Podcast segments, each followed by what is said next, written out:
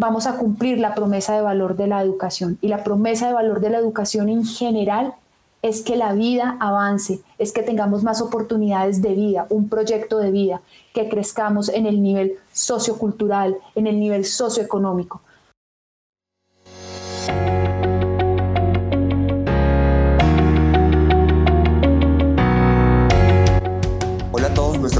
Y bienvenidos una vez más al canal de podcast de la Asociación de Fundaciones Familiares y Empresariales de Colombia, AFE un espacio para aprender, conectar y conocer más del sector fundacional y de sus líderes.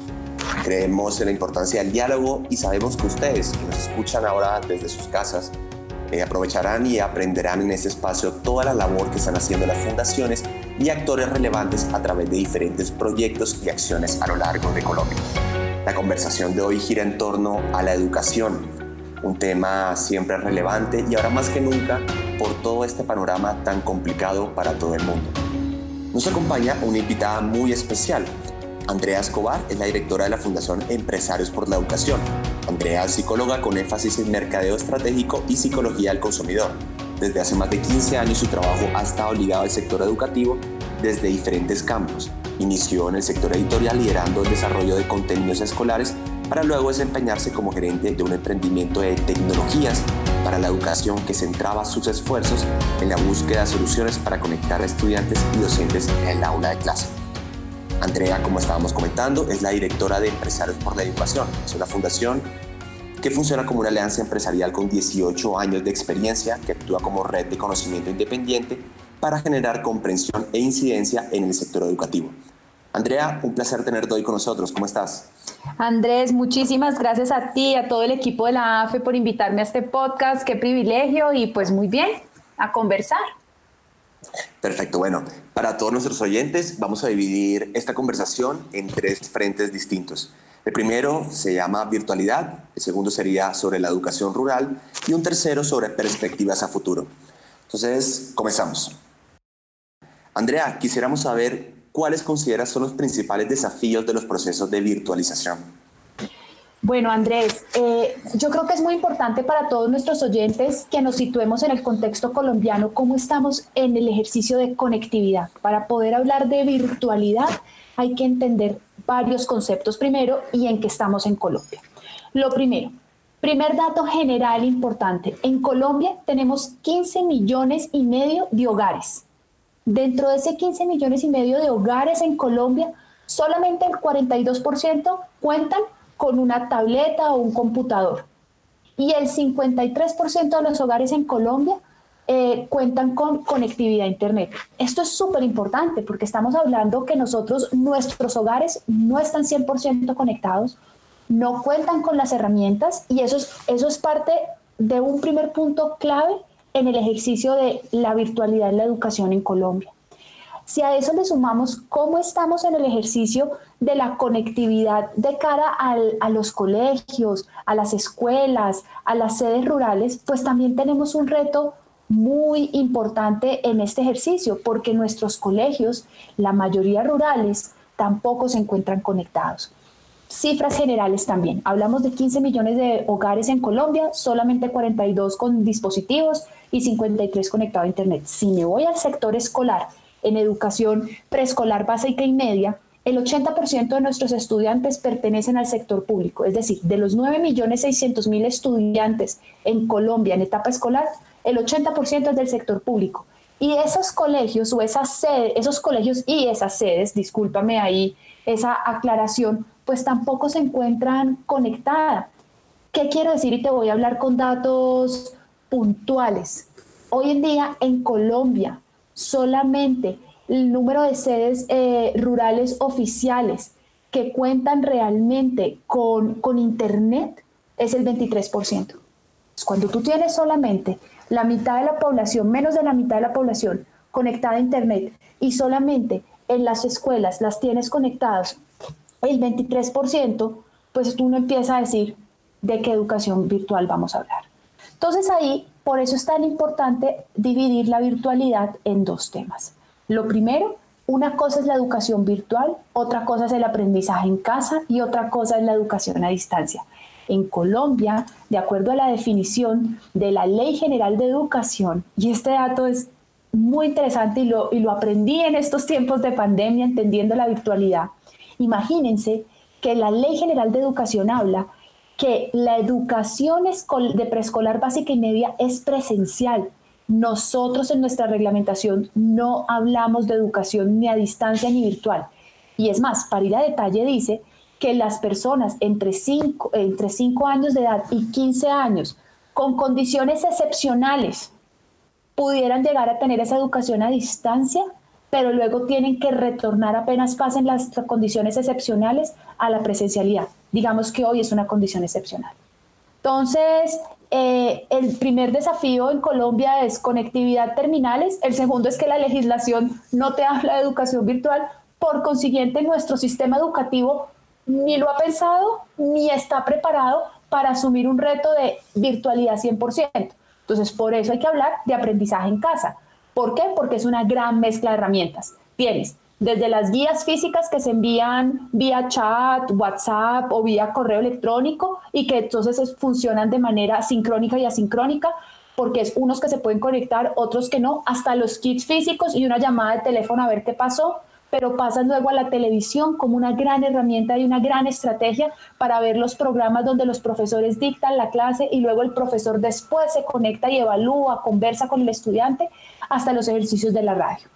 Entonces, los retos eh, y los, los desafíos de la virtualización en Colombia están, como ya los voy mencionando, y falta un último punto, los maestros, las competencias tecnológicas para poder construir, porque no es saber manejar un computador, un Learning Management System, aquí es cómo construyes el aprendizaje, cómo construyes ese contenido que se va a impartir en las aulas de clase.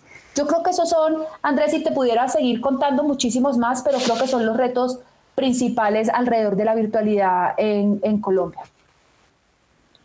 Mil gracias, Andrea. Y yo creo que esto se complementa también con el segundo punto, que queríamos saber es qué elementos consideras claves en los procesos de educación virtual y precisamente yo creo que también podríamos complementar con ese aprendizaje en casa y esa educación a distancia que estabas comentando en esos frentes.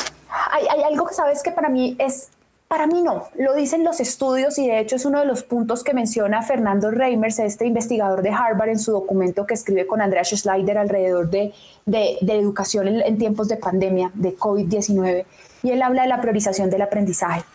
Eh, y ese ha sido uno de los temas yo creo que más complejos en este tiempo porque tú tienes una variable que te surge en esta situación y es la flexibilidad. Cuando tú hablas de educación virtual tienes que empezar a hablar de la flexibilidad como una herramienta crítica. Una segunda herramienta crítica es la confianza. Porque entonces cuando tú empiezas a construir estos contenidos, empiezas a hablar de cómo controlas qué está pasando con el aprendizaje. No estás ahí, no estás todo el tiempo. Entonces, para eso requieres priorizar los aprendizajes. Para priorizar los aprendizajes, necesitas saber qué contenido vas a dar y cómo construir ese contenido para que le llegue de la mejor manera a los estudiantes. Y eso te exige que los profesores tengan esas competencias y esas habilidades para poder lograr que sus estudiantes aprendan lo que tengan que aprender en el momento correcto.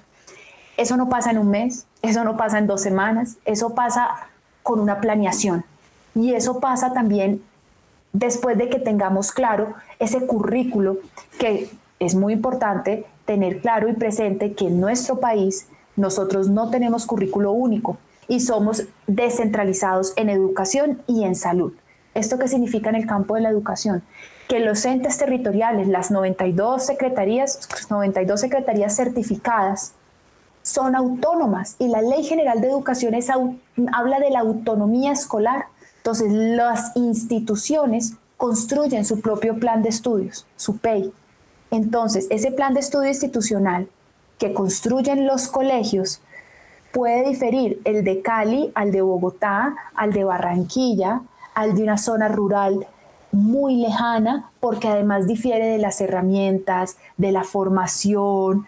Entonces, eso es muy importante tenerlo clave, eh, claro en estos procesos y es clave comprender cómo funciona la descentralización del país, cómo funciona la ley general, donde hablamos de lineamientos y recomendaciones, pero luego cuando bajamos a la práctica está la autonomía escolar y también las herramientas con que se cuenta en cada uno de los territorios. Bueno, estamos escuchando a Andrea Escobar. Andrea es la directora ejecutiva de la Fundación Empresarios por la Educación. No se olviden también a todas las personas que nos están oyendo conectarse a través de nuestras redes sociales arroba afecolombia, también de nuestra página de internet afecolombia.org.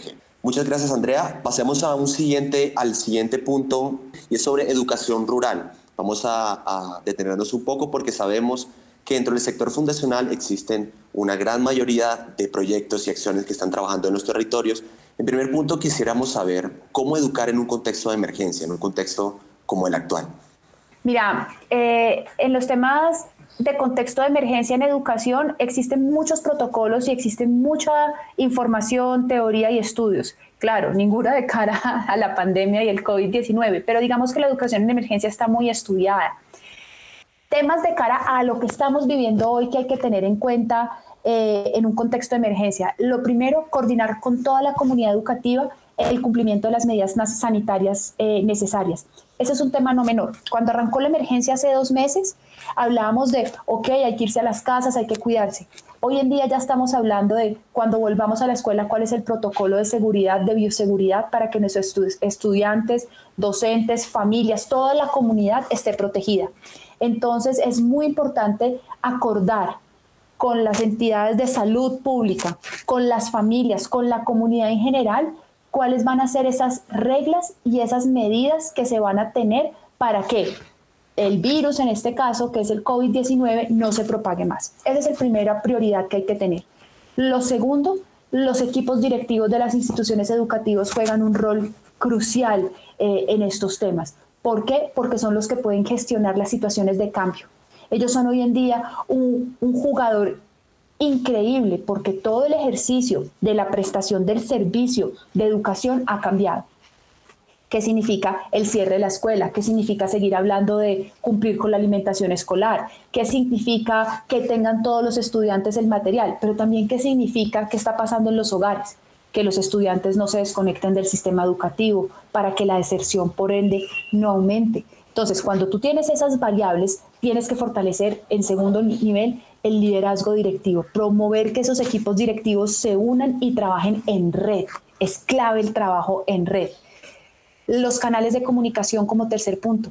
Entender qué canales de comunicación cuentan. En conversaciones con los rectores, sobre todo en zonas rurales, ha sido muy interesante encontrar cómo ellos han identificado rápidamente con qué canales de comunicación cuentan. La radio comunitaria, el, el tema de los celulares, WhatsApp, porque a veces asumimos que todo el mundo tiene WhatsApp la realidad es que en nuestro país la penetración de teléfonos inteligentes tampoco es del 100% y está por debajo del 40%, 30% y en zonas rurales es muchísimo menos. Entonces tampoco es que tengan las posibilidades de, de chat en todo el momento. Entonces ahí te entra un tercer canal que es la voz, la llamada como tal.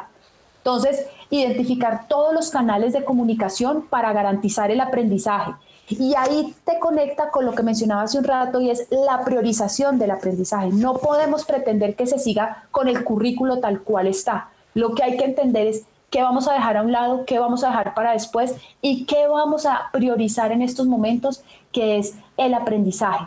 ¿Qué, aprendizaje necesitamos lograr para que no se desconecten eh, los estudiantes? Tercer punto en educación rural y yo creo que es un gran reto y es buscar los canales alternativos de llegada. ¿Qué quiero decir con esto? Tenemos en varias zonas del país que ya las escuelas cuentan con algunas, muy bajo el porcentaje, pero las que ya cuentan con conectividad y cuentan con equipos, buscar mecanismos para que esas terminales y esos equipos se vayan a las casas de los estudiantes, se las presten a los estudiantes. Y una vez se las presten a los estudiantes, se pueda continuar con las herramientas que se cuentan en las escuelas con este proceso de enseñanza y, y aprendizaje. Adicional, eh, otro tema que hemos aprendido es la flexibilidad y resiliencia en educación en estos tiempos. ¿Qué quiero decir con esto? Y es lo que estás pensando que hoy es tu solución, es muy probable que en una semana el juego te haya cambiado y ya no es. ¿Por qué? Porque retomamos al punto uno que les mencionaba, que es los temas de, de salud, de salud pública. Es decir, va cambiando, hay que tener las condiciones familiares claras, quienes están en casa, y esos actores que están en casa, con qué elementos, herramientas cuentan, porque eso te afecta. Hay que monitorear el proceso de lo que está pasando en los hogares. Y ahí vuelvo al punto de conectar con los directivos docentes. Los directivos docentes son jugadores claves en toda, en toda esta situación.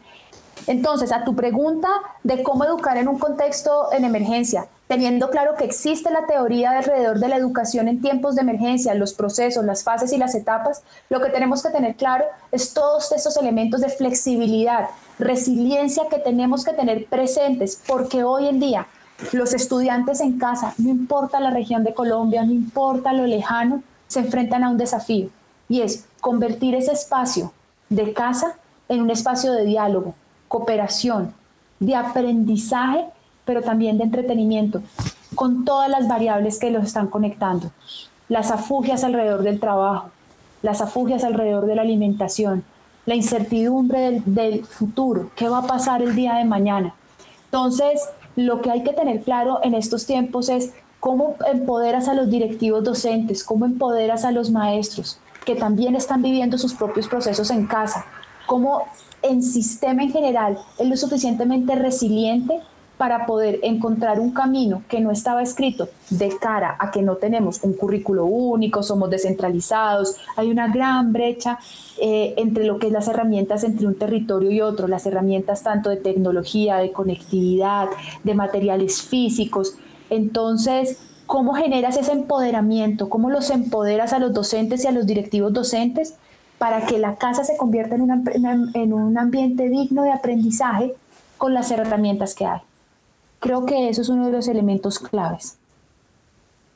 Bueno, mil gracias Andrea, muy interesante este panorama. Y frente a este contexto que tú nos estás contando, ¿cuál crees que sea el rol de las fundaciones, del sector fundacional en la educación rural?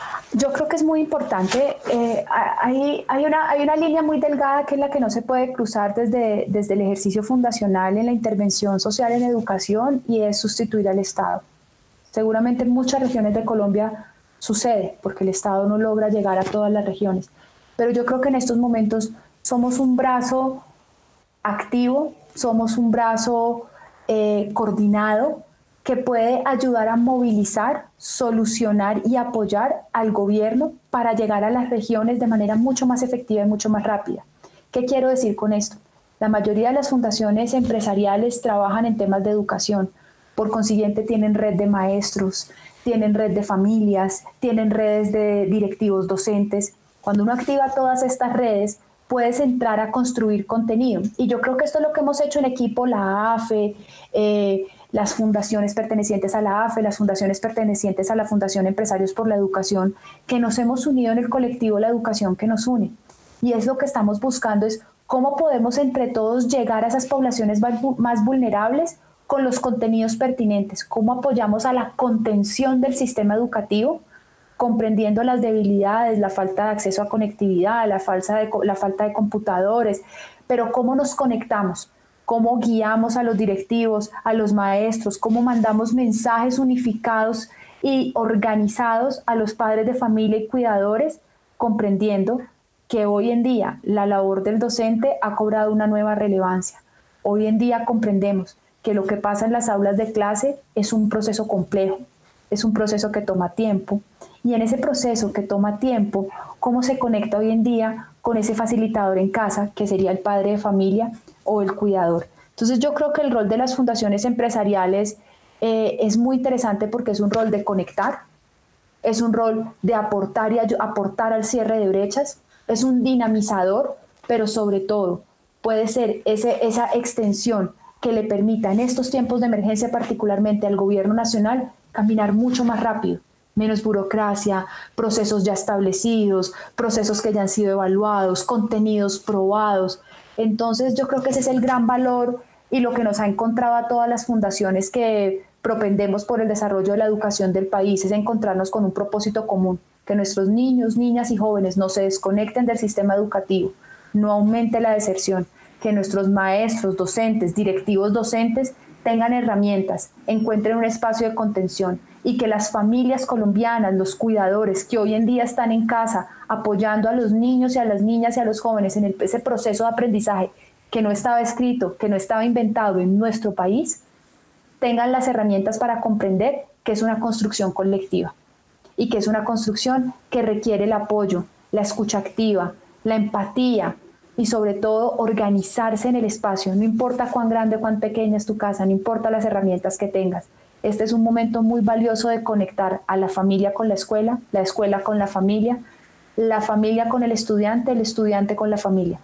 Yo creo que es un proceso muy interesante y ahí estamos las fundaciones apoyando en todos los niveles, con todas nuestras capacidades.